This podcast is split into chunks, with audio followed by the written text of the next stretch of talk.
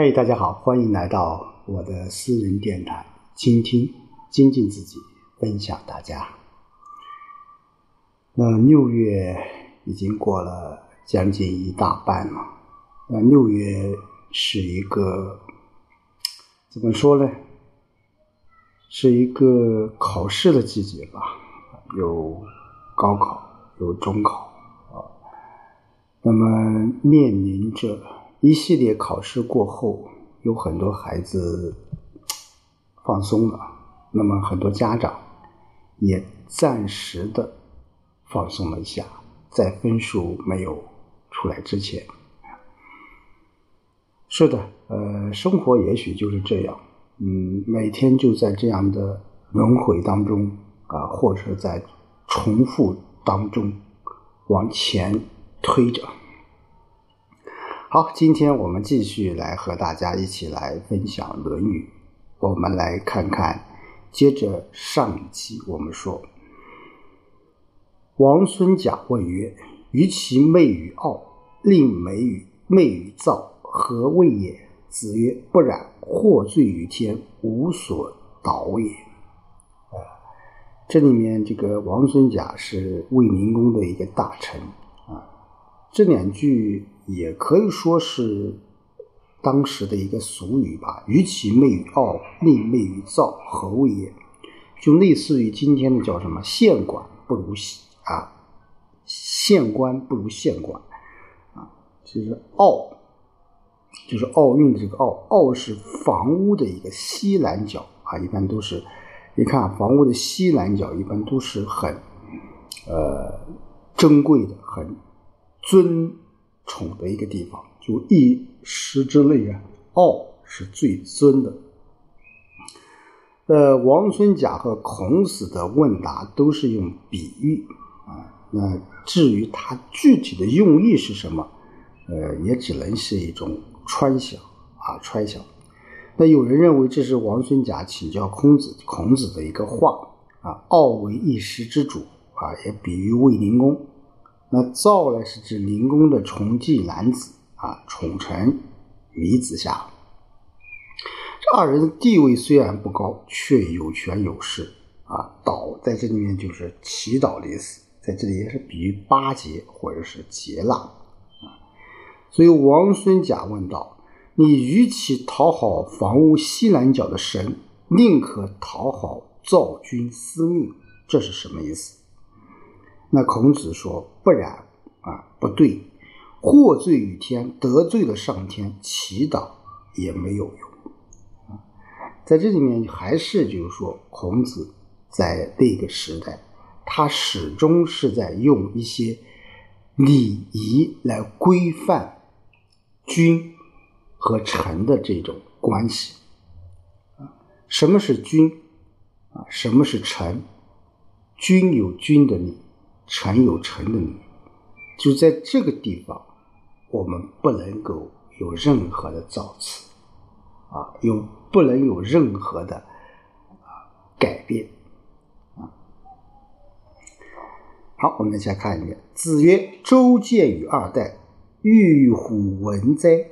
吾从周。”啊，这句还是在讲你啊，这个借就是借鉴的意思。二代。啊，一般就是指夏商二朝。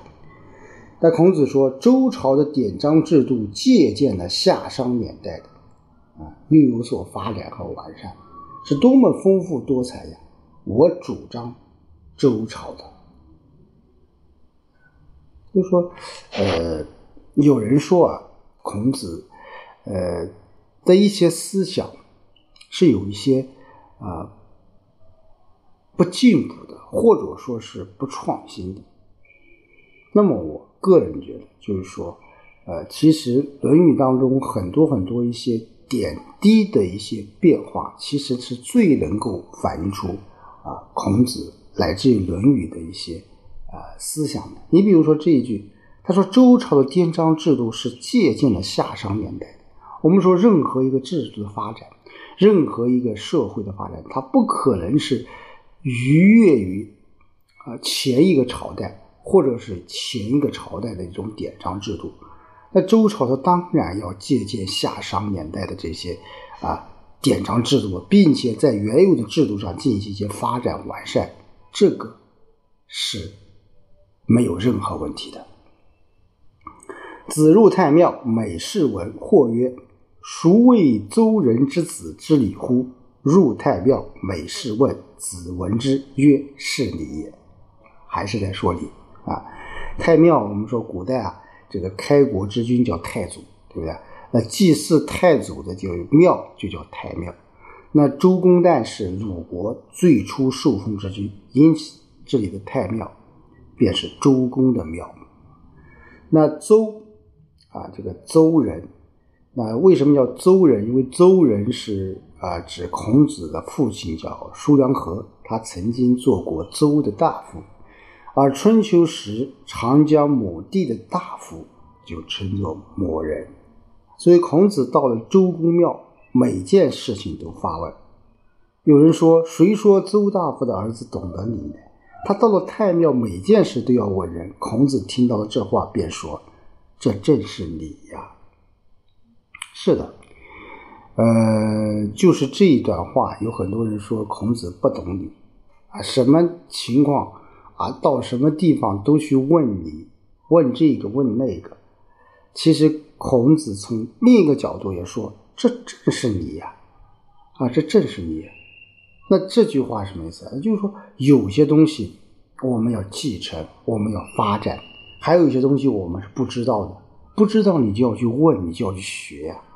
你不懂装懂，那肯定不是真正的你，是不是？好，子曰：“射不主皮，未立不同科，古之道也。”啊，这个射不主皮，就古代的箭靶子叫后啊，是一般是用布或者皮来做成的。那此处的射是指偃旗礼乐的射啊，它不是真正的这种射箭，它也不是穿透你的那个皮猴为主的这种军中武射。就是说，古代有很多一些游戏啊，啊，你只要啊打中了。这个这个这个啊，靶心就可以了。位啊，就是因为啊，同科同等的意思。就孔子说，比剑不一定要射穿箭靶子，因为个人的力气大小不相同，这是古时的规矩。其实这也是在说你，对不对？啊，我们说射箭，古时的射箭，那那肯定就现代人也是一样啊，无论是射箭还是跑步啊。打球等等的各种体育运动，这每个人的体力、每个人的这个啊运动的能力是不一样的，那肯定他所达到的一个效果也是不一样，这也是一种规矩，对不对？你不能说让一个小孩子去做大人的一些事情，那是不可能的。子贡欲取故宿之益阳，子曰：“次也。”啊，爱其阳，我爱其你，还是在说你啊？这里面有一个典故啊，叫“故树益阳”啊，“故”就是告啊，就是告诉的“告”，在这里面的“故”啊。那这个“树”是每月的第一天叫“树”，这个“益”啊，这个叫这个这个“气”字，就是。是一种什么呢？这固数易阳，它是古代的一种制度啊，是每年的秋冬之交，周天子把第二年的历书会颁给诸侯啊，诸侯将历书是藏于总庙的，到每年的初一啊，便杀只羊来啊，活羊呢祭于庙，这就叫做什么固数。到孔子的时候，鲁君已不亲临怎么样祖庙，只是杀只活羊来敷衍罢。所以子贡认为不必留此形式。那孔子却觉得有只羊比什么也没有要好。所以爱在这里面是可惜舍不得啊。那所以所以所以就是说，我们就那个时代，在孔子那个时代，他渐渐的懂得了。慢慢的理解了，就是春秋，特别周朝那个时代，呃，很多一些礼仪都慢慢的被这个形式化了，被形式化。就子贡要把鲁国每月初一啊告祭祖庙的那只活羊撤去不用，那孔子说：“是呀，你舍不得那只羊，我舍不得那种你呀。”很有感触，是不是？你看到的是羊，而我看到的是你，啊，这就是一种从形式到内容，啊，从形式到内容。子曰：“事君敬礼，人以为参也。”这句话也是非常有名吧？就孔子说啊，服侍君主，一切也依照做臣子的礼节去做，别人却以为他献媚讨好。这就像我们刚才所说的，孔子主张啊，君要有君的礼，臣要有臣的礼。不管如何，你只要按照礼节去做就可以了。你不要认为，就是说我作为臣子，我这样做是在献媚讨好君主，不是。你是在啊做你该做的一些事情。这个该做的事情，就是在你的范围之内就可以了。所以下面也是一样。定公问。君使臣，臣事君，如之何？啊，孔子对曰：君使臣之礼，臣事君以忠。那定公是鲁国的君主，啊，是明宋，是昭公之帝，呃，在位也是有十五年。定是他的谥号，啊，所以鲁定公问曰：君主欲使臣子，臣子服侍君主，各自应该怎么做呢？啊，就像我刚才讲。孔子答道：“君主欲使臣子，应该依礼；臣子服侍君主，应该尽忠。”啊，这就更加具体的说明了你君主该干什么，你臣子该干什么。君主你就要让臣子来什么，按照礼仪去办事；啊，臣子你服侍君主就应该要尽忠，啊，就应该尽忠。这就是那个时代的一个礼节。啊，礼仪或者说是一个核心的一个制度，政治制度。你作为君子啊，作为君君主，你就应该有君主的样子。那到了后期啊，特别到了孔子这个时代，鲁国已经慢慢的，一些啊规章制度、一些礼节都已经被什么被形式化，慢慢的都不再遵从了。所以孔子。